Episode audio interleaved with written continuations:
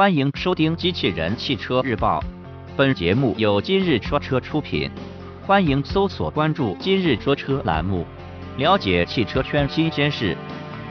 吉利全新熊猫申报信息，新闻内容来自汽车之家。日前，我们从工信部获得了一组疑似吉利新熊猫的申报图和信息。这款车将会在二零一七年年中正式上市销售。不过，从新车的造型，以及尾部出现的帝豪标识来看，新车发布后或将使用全新的名称。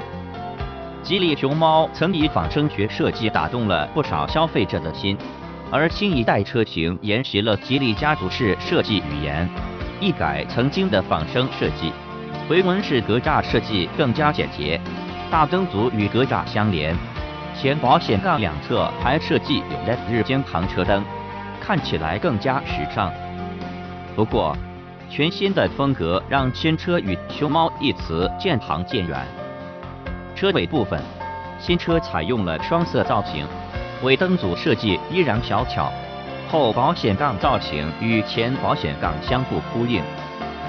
此外，我们注意到新车贴有帝豪的标识，所以未来不排除新车将采用全新命名的可能性。